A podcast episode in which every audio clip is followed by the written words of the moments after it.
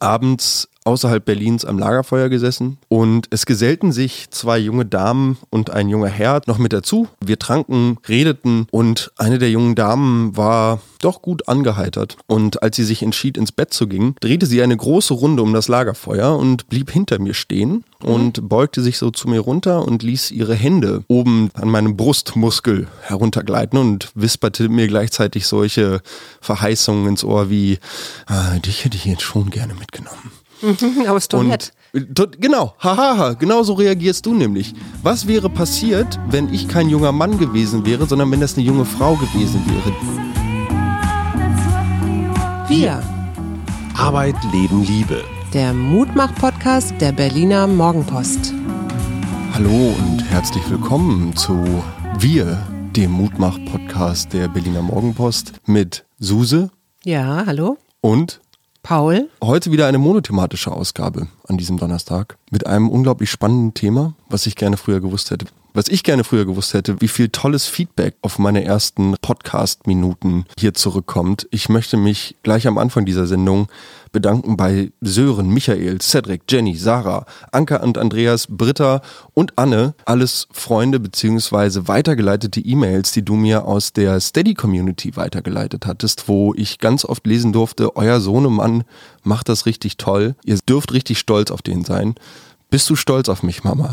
Ich bin sehr stolz auf dich. Und es gibt noch Susanne und Jutta. Also es gibt viele, viele Menschen, die das gerade ganz gut finden und spannend finden. Und ich glaube auch dir sehr dankbar sind, weil du ja den Podcast quasi erhältst. Erhalten, erhalten. Ich bin euch sehr dankbar, dass ihr so unglaublich nette Worte findet, um, um meine ersten Sendungen hier so zu beschreiben. Und ihr macht mir momentan Mut. Insofern werde ich jetzt alles daran setzen, mit meiner Stimme und meiner Präsenz euch hier ein bisschen Mut mitgeben zu können. Und ich habe schon angedeutet, was unser Thema heute sein wird. Was ich gerne früher gewusst hätte. Ich hätte nämlich gerne früher gewusst, dass der Herr des Hauses, Herr Schumacher Senior, Ja. seit er sich damit beschäftigt, aufzuräumen, und du kannst das ja bestätigen, sein Arbeitszimmer sieht viel, viel besser aus. Das stimmt.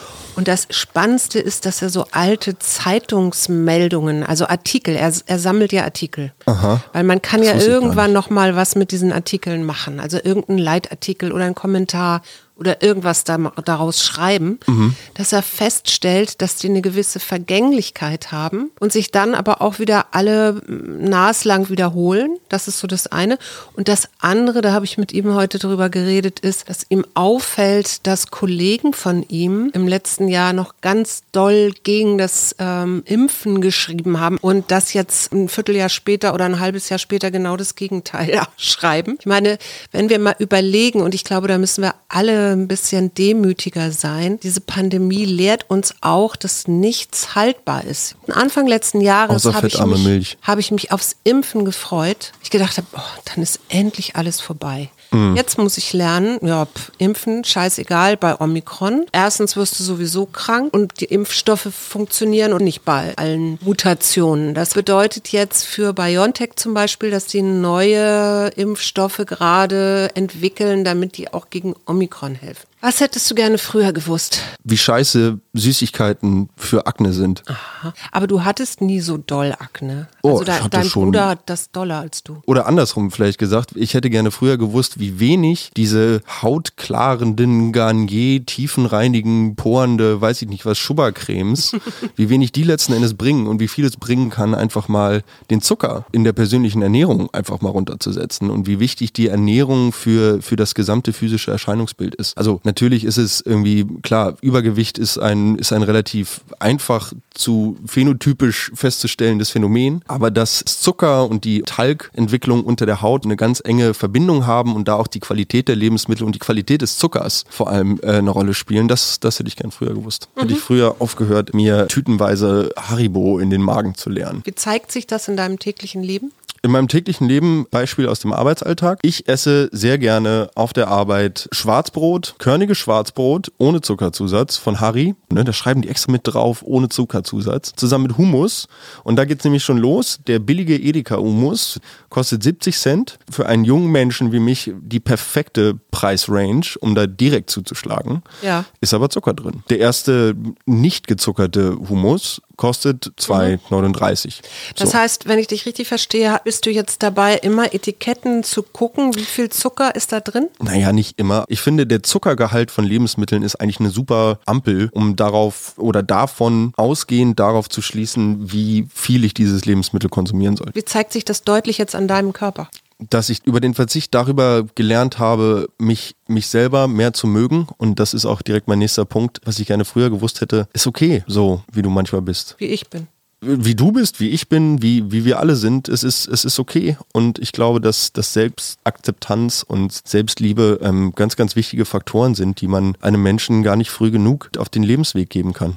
Ich hätte gerne früher gewusst, dass Kaffee eigentlich auch eine Droge ist. Oh. Ich erinnere mich noch, ich habe mal gefastet. Die ersten Tage fühlte ich mich so schlecht, also mm. Kopfschmerzen ohne Ende und müde sein mm. und solche Sachen. Mm. Woran liegt das? Das liegt daran. Koffein Koffeinentzug. Genau, dass das eine psychoaktive Droge ist. Und das wird ja nicht deklariert als Droge. Ich glaube, über 90 Prozent der Deutschen, also wenn es jetzt nicht gerade Kinder sind, trinken Kaffee. Ich habe auch tatsächlich ja als junges Mädchen, ich glaube mit sechs Jahren oder sieben Jahren angefangen, Kaffee zu trinken. Alter, was? Ja, weil ich immer umgekippt bin. Ich hatte, Boah. mein Blutdruck war so niedrig, dass meine Kinderärztin gesagt hat, sie muss ein bisschen Kaffee trinken. Also verstärkt mit Milch natürlich. Eine Kinderärztin? Ja, das tue ich bis heute. Aber das äh, bedeutet natürlich auch, dass ich also voll drauf bin. Alter Vater, ihr kommt echt aus einer ganz anderen Generation. Ich meine, bei euch saß auch der, der Arzt noch rauchend vor, vor ihren Eltern, also vor Oma und Opa quasi, und hat ihnen gesagt, dass sie aufhören müssen zu rauchen, weil das schlecht für die Gesundheit ist. Ne? Wahrscheinlich, ja. Nee, aber es war eher das Fernsehen. Ach so, das ja, bei 3 okay. nach 9, da konntest du die Protagonisten nicht mehr sehen, weil die völlig verqualmt waren. ja, okay, verstehe. Das Interessante ist ja, dass es tatsächlich, ich habe mich dann mit Kaffee ein bisschen intensiver beschäftigt, jetzt nicht mhm. mit den Inhaltsstoffen und so, aber wusstest du, dass es von Johann Sebastian Bach eine Kaffeekantate gibt. Nee, wusste ich nicht. Und diese Kaffeekantate, die hat er wahrscheinlich geschrieben. Als er voll als, drauf war. Auf jeden Fall ist das Interessante daran, da geht es um einen, äh, einen Vater, der mit seiner Tochter schimpft, weil die so gerne Kaffee trinkt. Und er versucht sie aber eigentlich dahin zu drängen, dass sie jetzt endlich sagt, wen sie, dass sie heiraten will. Also früher ging es ja noch darum, dass man dann ein gutes Haus mit gutem Haus verheiratet hat. Mhm. Und dann stimmt sie dem erst zu, weil sie auch keine Lust hat, dass Herr Schlendrian, so heißt ihr Vater, mm, äh, die ganze Zeit da so mit ihr schimpft, um dann aber am Ende zu sagen, naja, ich heirate aber nur einen Mann, der mir erlaubt, dass ich jeden Tag weiterhin Kaffee trinken darf. Ne? Mm.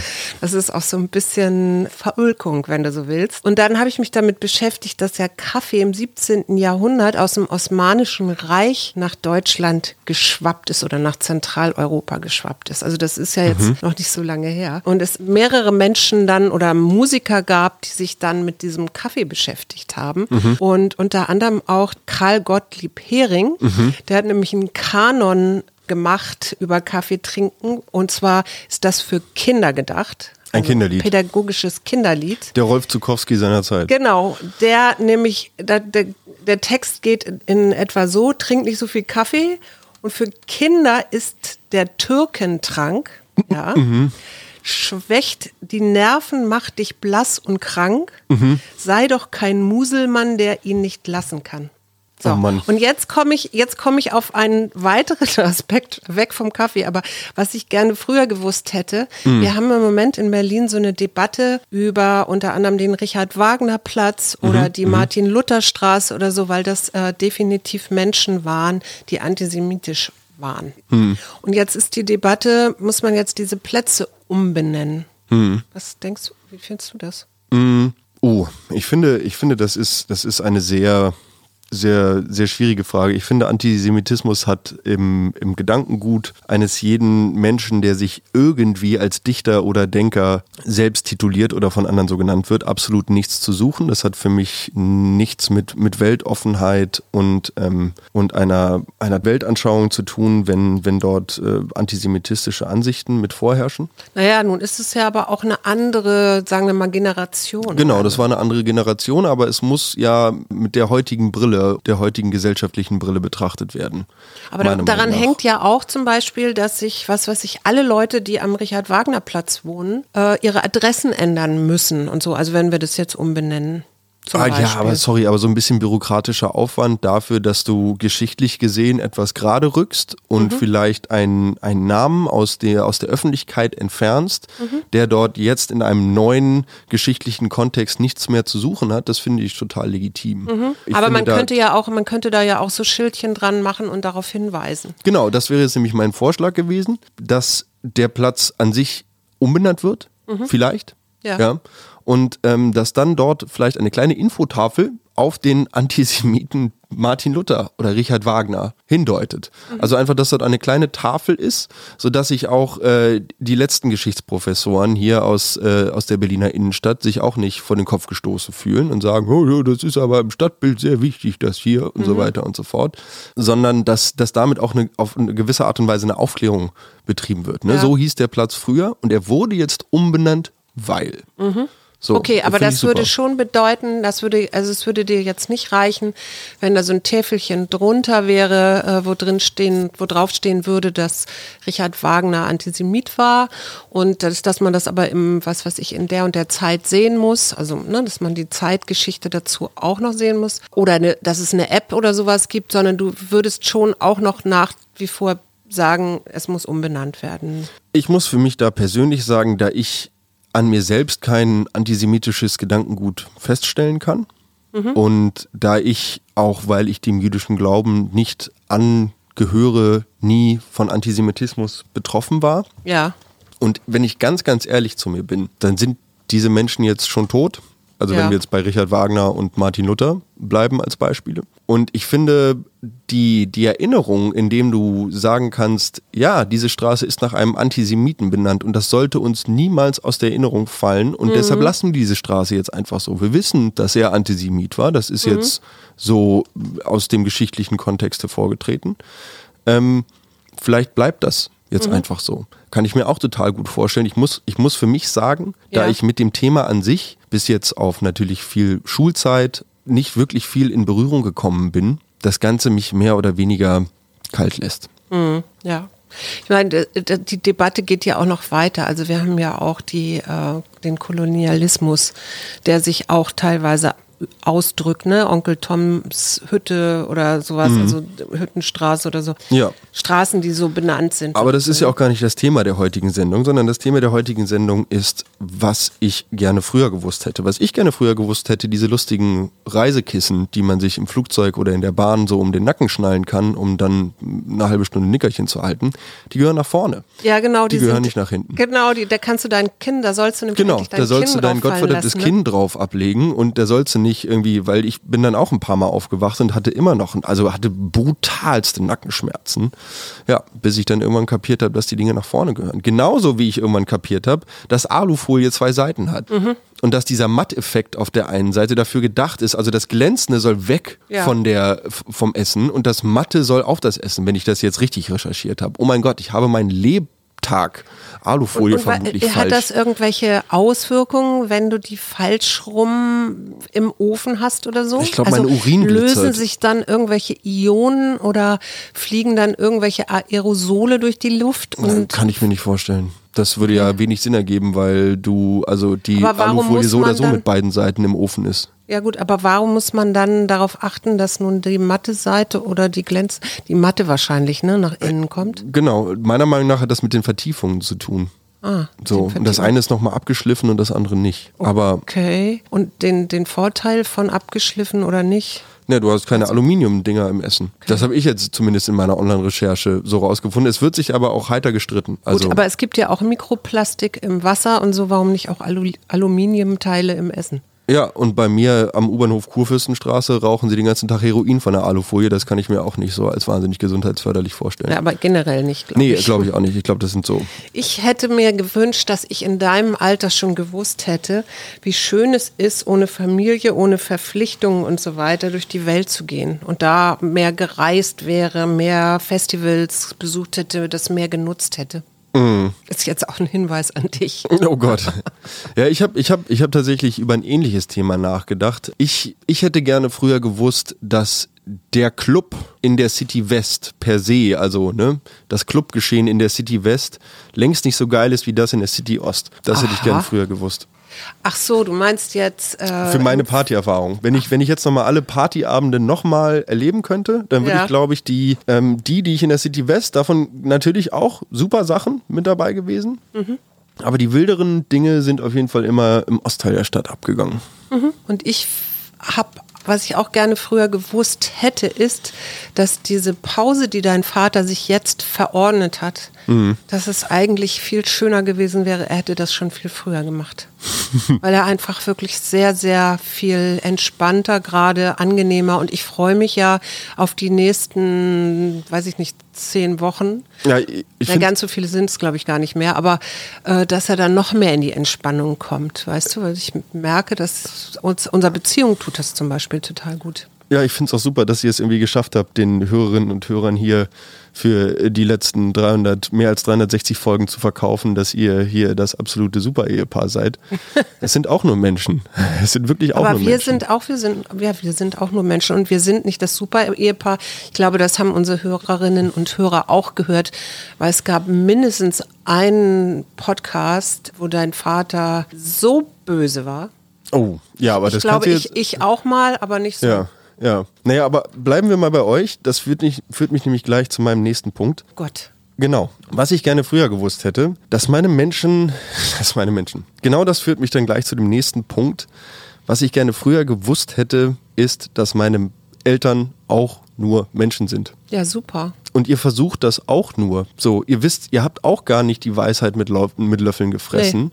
Und, absolut nicht. Und diese ersten Jahre, die man sich als, die man die Eltern als Kind auf diesen Götterthron setzt. Ich weiß, ich, ich krieg tatsächlich, ich habe ich hab lange drüber nachgedacht, ob ich diese Momente noch zusammengekriegt habe, wo ihr euch so ein Stück weit für mich entzaubert habt. Weil auf der einen Seite geht damit so ein bisschen der, nicht, ah, ein bisschen der Respekt verloren Ja. vor der Elternrolle. Muss auch. Und auf der anderen Seite geht aber die Dankbarkeit, wenn man erstmal realisiert, was, was das Elternteil sich überhaupt als Aufgabe aufgeladen hat, ein Kind großzuziehen. Und bei mir geht das jetzt gerade los. Ne? Ich bin 20-something so. Um mich rum werden jetzt, geht's jetzt los mit Kinderkriegen. Ja. So, ne? Wenn ich un- unter dem Gesichtspunkt mir vorstelle, dass ihr das auch schon gemacht habt und ihr das so lange mit mir ausgehalten habt, dann hat sich dieser gesamte Respekt jetzt einfach nur noch in Dankbarkeit umgewandelt. Und ich jedes Mal, wenn ich echt, also jetzt no cap, würden die ähm, jungen Le Leute sagen, was so viel heißt wie nicht gelogen, auf keinen Fall ge gelogen.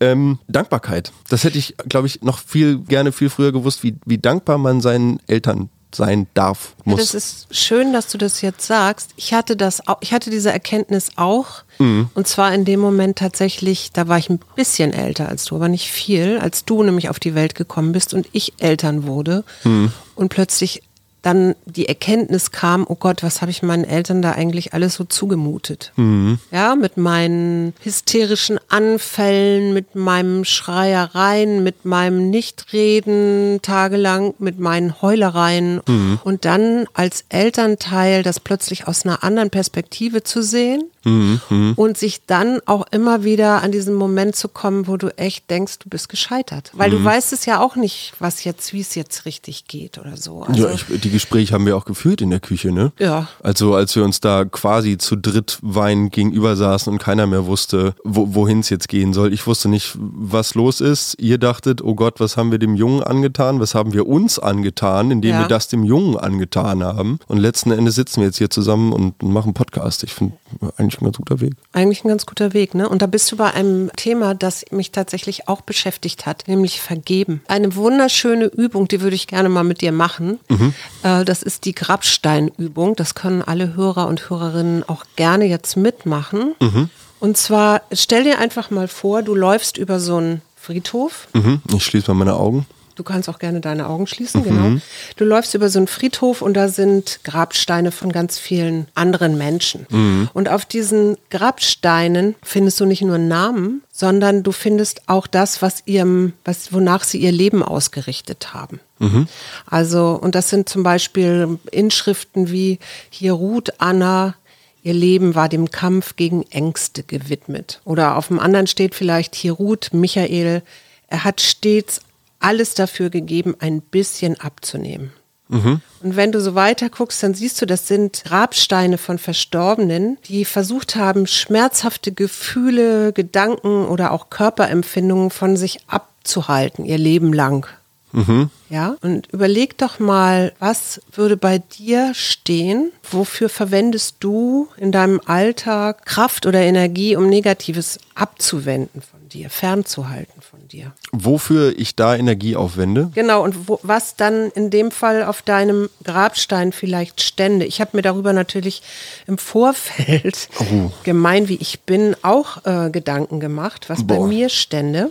Und bei mir würde wahrscheinlich sowas stehen wie ähm, hier Ruth Suse, die sich sehr bemüht hat, den Glaubenssatz, du genügst nicht, von sich fernzuhalten, indem sie zum Gegenangriff ging oder sich mit Heulen aus der Auseinandersetzung entzog. Okay, ganz schön großer Grabstein. Äh, Vielleicht könnte man auch sagen, die sich sehr bemüht hat, sich ihre Opferstories zu erzählen. Ja, vielleicht die sich sehr bemüht hat, nicht genug zu sein. Oder sich nicht genug oder nicht genug zu sein. Oder sich, die sich sehr bemüht hat, äh, klein zu fühlen bei dem Satz, weil sie den Satz, ich genüge nicht, immer wieder gedacht Also hat. ich muss gerade sagen, ich bin ein bisschen lost bei der Aufgabe, um ehrlich zu sein, weil ich Ja. nicht ganz verstehe, worauf du hinaus willst. Ich will, ich will gar keinen Grabstein. Ich, Du willst keinen Grabstein.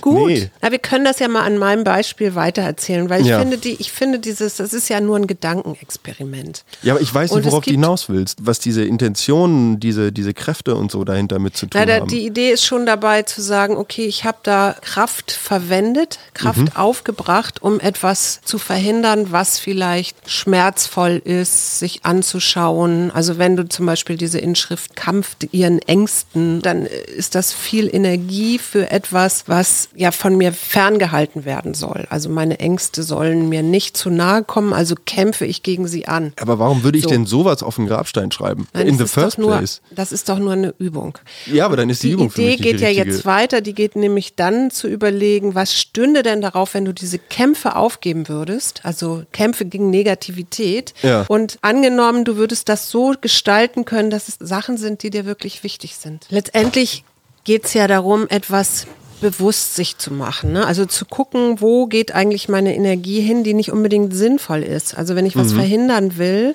weil ich das nicht fühlen will, ja, weil ich, wenn ich diesen Glaubenssatz habe, ich genüge nicht und jemand anders sagt irgendwas zu mir und ich empfinde das aber sofort als Kritik und bin sofort äh, dabei, gegen, in die Gegenwehr zu gehen. Und ne, also ich will natürlich auch nicht zeigen, dass ich nicht genüge oder was auch immer. Dann kostet es wahnsinnig viel Energie und diese Übung geht eigentlich mehr darum, was wäre denn stattdessen, wenn du diese Energie nutzen würdest, positiv und zwar mit Dingen, die dir wirklich wichtig sind. Und das dann auch voll und ganz zur Geltung zu bringen. Also was würde, was wäre viel besser, wenn das auf deinem Grabstein stände? Ich glaube, ich habe es jetzt, ich habe es jetzt, glaube ich, ein bisschen besser kapiert. Auf der negativen Version meines Grabsteins würde wahrscheinlich irgendwas stehen. Paul Schumacher hat seinen Lebtag mit aller Kraft versucht, nicht zu scheitern. So. Ja. Und auf meiner positiven, auf meinem positiven Grabstein würde wahrscheinlich stehen, Paul Schumacher, immerhin hat er es versucht. Ja. Irgendwie sowas. Ja, ja, also, ja. Äh, ne? Also, Aber immerhin könntest du auch schon. ja, immerhin er kann man sich, genau, hat's versucht. Genau, hat's echt versucht. Und So. für mich, ich fände einen Grabstein für mich gut, wo drauf stand, sie hat versucht, kann man auch machen, aber sie, sie hat die Welt ein bisschen besser gemacht. Das, das würdest du auf deinen eigenen positiven Grabstein schreiben. Ja. Und zwar tatsächlich auch, weil etwas, was ich auch gerne früher gewusst hätte, dass ich nämlich wirklich, dass es mir wirklich Spaß macht, Menschen zu coachen und in Menschen das Beste, was in ihnen steckt und was sie vielleicht selber nicht sehen können, zu heben mit diesen Menschen. Also das ist ja in denen drin, aber diese Skills zu haben, das hätte ich viel, viel lieber früher gewusst und hätte, wäre viel, viel hilfreicher gewesen, weil ich gerne hilfreich bin. Hm. Was ich sehr, sehr gerne viel früher gewusst hätte, auch jetzt in einem Coaching-Aspekt tatsächlich, wie wichtig Grenzen sind. Wie wichtig mir Grenzen sind und wie wichtig es ist, Grenzen zu ziehen. Und äh, die Geschichte habe ich, glaube ich, schon irgendwann mal am Abend Abendbrotstisch erzählt. Ich mache jetzt mal die Kurzversion hier. Ja. Fahrradtour zusammen mit Freunden, alles junge Männer, raus aus Berlin, abends außerhalb Berlins am Lagerfeuer gesessen, Kleinstadt, im Hinterhof, äh, im, im Hintergarten. Und es gesellten sich zwei junge Damen und ein junger Herr zu später Stunde noch mit dazu aus dem Nachbarhaus. Die hatten das Feuer gesehen, wollten sich mit dazusetzen, alles überhaupt kein Thema. Äh, wir tranken, redeten und eine der jungen Damen war doch gut angeheitert. Und als sie sich entschied, ins Bett zu gehen, drehte sie eine große Runde um das Lagerfeuer und blieb hinter mir stehen und beugte sich so zu mir runter und ließ ihre Hände oben durch die, ich glaube, drei, vier Lagen die ich trug zu diesem Zeitpunkt, ließ äh, von oben ihre Hände an meiner, an meinem Brustmuskel heruntergleiten und wisperte mir gleichzeitig solche Verheißungen ins Ohr wie, ah, dich hätte ich jetzt schon gerne mitgenommen.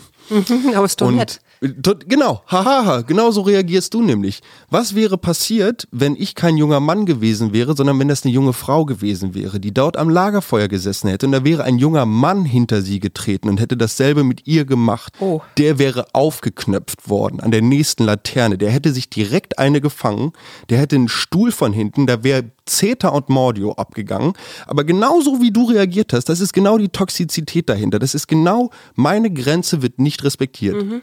Absolut nicht. Hast du denn Null. in dem Moment gesagt, so stopp mal, young, young Nee. lady? Nein, konnte ich nicht. Und da habe ich wirklich, ohne, ne, das ist jetzt ein, ein sehr, sehr einfacher Fall davon, wie man sexuell belästigt werden kann. Ja. Aber in dem Moment war ich so erstarrt, es war so seltsam in dieser Situation, dass ich wirklich eine Salzsäule war und nur so dämlich. Salzstange? Ja, und nur so, genau, ein Laugengebäck war und nur so dämlich äh, vor mich hin äh, lachen konnte. So, so. Also ich, natürlich habe ich so reagiert wie du im ersten Moment. Und am nächsten Tag dachte ich mir, Mann, was war das eigentlich? Ich wollte das nicht. Nee. Ich wollte das nicht und da hat sich jemand forcefully, quasi gezwungenermaßen mir auf, aufgezwungen.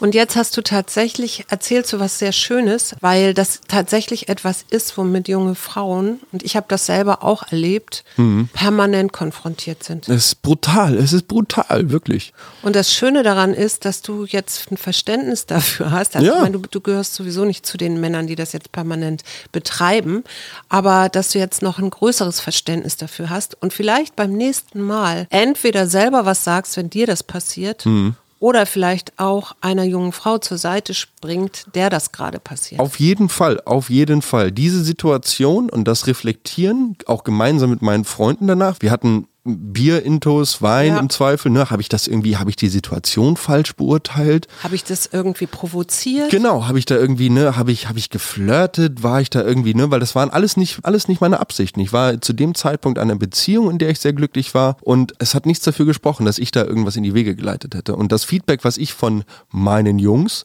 die ich Ja. übrigens auch alle zu den nicht sexuell belästigenden Ja. zählen würde, haben mir das alle so versichert von wegen, nee, nee, das, das war schon sie, die da den ersten Schritt gemacht hat und, und da so sehr offensiv an dich rangegangen ist.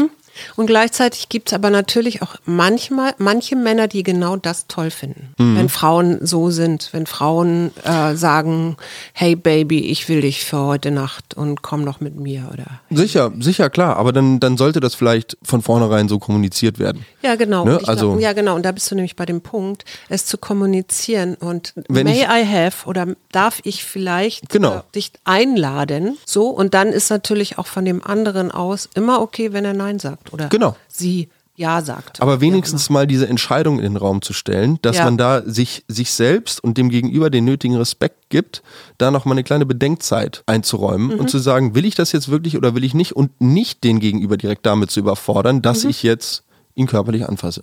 Ja, ich habe noch eine Sache, dann bin ich, glaube ich, auch mit dem Thema durch. Obwohl, da kann man ja noch stundenlang weiter nachdenken. Ich habe Aber- tausende Sachen. Okay, dann mach du doch einfach weiter. Und das ist tatsächlich dieses Opfernarrativ.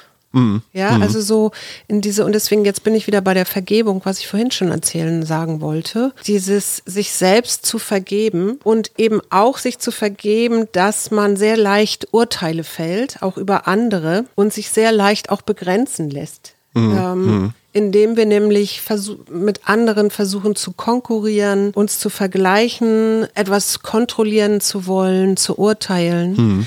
Und raus aus diesem, der ist schuld und ich muss jetzt leiden oder so. Ich bin unglücklich, weil der. Genau. Also raus aus diesen Stories und Dramen und die und dann in die Beschuldigung des anderen gehen. Und das sind ja sehr häufig wirklich alte, alte Muster. Also ich fall da auch immer wieder rein. Es ist nicht so, dass ich das jetzt so schon super duper kann. Aber dieses Wissen, ich hätte gerne viel, viel früher gewusst, nämlich schon als in meiner jungen Ehe oder so, dass ich da mich in eine Opferstory begebe und dass ich letztendlich, da gibt es dann dieses schöne Wort des eigenen Glückes Schmied sein oder Schmieden sein, dass das in dem Moment, wo ich in die Verantwortung gehe und in die Akzeptanz und in meine Selbstvergebung auch gar nicht mehr den Schuldigen da draußen suchen muss. Nee. Und das machen ja wirklich viele, viele Menschen. Kennst du das auch? Das kenne ich total. Ich habe mir das ein bisschen anders formuliert aufgeschrieben, aber der, der Spirit des Punktes ist auf jeden Fall der gleiche. Ich bin der Erzähler meiner Geschichte. Ich schreibe mein Tagebuch. Nicht du schreibst mein Tagebuch, nicht du schreibst in mein Tagebuch, liebes Tagebuch.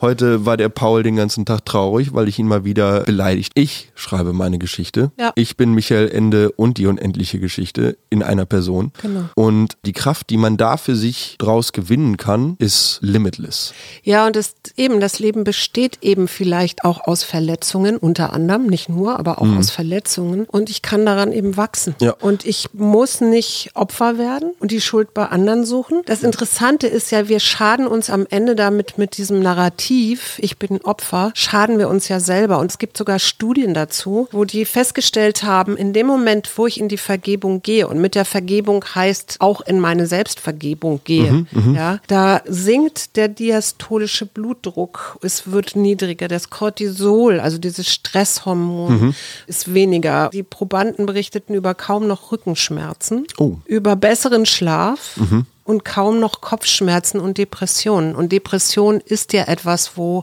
eben auch so eine Erzählung, so eine Grübelei dazu führt, dass du dich so nach und nach ins schwarze Loch reingrübelst. Und wenn ich da in dieser Opfererzählung bin die ganze Zeit und erzähle, was die, warum die Welt schuld ist an meinem Leid, dann bin ich eben auch irgendwann in der Depression drin. Haben wir noch was? Ich habe noch, ich habe noch zwei, drei Sachen hier so aufgeschrieben. Ja, Nee, sogar dann- ta- tatsächlich noch, noch, noch ein paar, äh, paar mehr.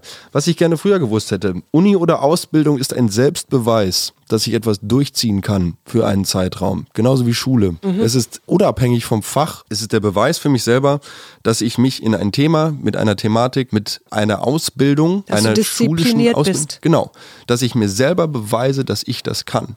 Dafür ist Uni oder Ausbildung da. Dass du einen Zeitraum hast, wo du dich durchbeißt. Was ich gerne früher gewusst hätte. Bad times will pass. Es geht vorbei. Ja. Herzschmerz, weiß ich nicht. Geldsorgen, alles Mögliche geht vorbei. Ja. Wichtig dabei, man muss irgendwann anfangen für sich selbst, aber es wird vorbei. Naja, du musst immer irgendwann auch sagen, so, jetzt stopp mal, jetzt gucke ich mal, was kann ich machen? Also nach Lösungen suchen. Ne? Das ist ja nicht, wenn ich da sitze und sage, scheiße, ich habe Geldsorgen, ich habe Geldsorgen, ich habe Geldsorgen, Mhm. dann ändert sich ja nichts, sondern es fängt ja erst dann an, dass sich etwas Was ändert, ich? wenn ich jetzt, was kann ich jetzt machen? Oder Genau. kann ich mir Hilfe suchen oder sowas? Ich erzähle meine Geschichte. Mir ist doch was eingefallen. Ja. Ich hätte gerne viel früher, und das habe ich wirklich versäumt, mit meinen Eltern und meinen Großeltern über ihr Leben gesprochen. Einfach aus Interesse, weil das passt jetzt so ganz schön in meine Ahnenforschung, dass ich denke, ach, ich hätte ich doch mal den und den gefragt oder die und die gefragt, dann hätte wüsste ich jetzt viel, viel mehr. Und mir tut das leid, dass ich das damals nicht gemacht habe. Es ist natürlich auch ein Appell an dich, hörst du hoffentlich raus. Ich soll dich jetzt Sachen fragen. irgendwann mal zu fragen, wie meine Jugend, zum Beispiel meine musikalische Jugend eigentlich so war, auf was und was wichtig für mich war. Sonst bereust du es vielleicht irgendwann. Ich hoffe, ich hoffe doch nicht. Ich hoffe auch nicht, dass du deinem Sohn hier irgendwie auf so eine manipulative Art und Weise Druck machen willst, um dich selber in seinem Leben wichtiger zu stellen. Nein, will ich nicht. Willst du nicht? Nein. Nö. Nein, willst du gar nicht. Nein, es war nur ein Hinweis. Hm, ach so, okay, alles klar, verstehe. Wink, wink. Okay. Hast du noch was? Ja, ich habe noch was. Und zwar hätte ich verdammt noch mal gerne gewusst, wie verdammt noch mal wertvoll Pokémon-Karten irgendwann werden würden und Ja, wie scheiß, viele Tausende von Euros Fritz weggeschenkt hat. Und ich auch. Arbeit, Leben, Ich muss es Liebe. dir sagen, der Mutmach-Podcast der Berliner Morgenpost. Ein schönes Wochenende für euch da draußen.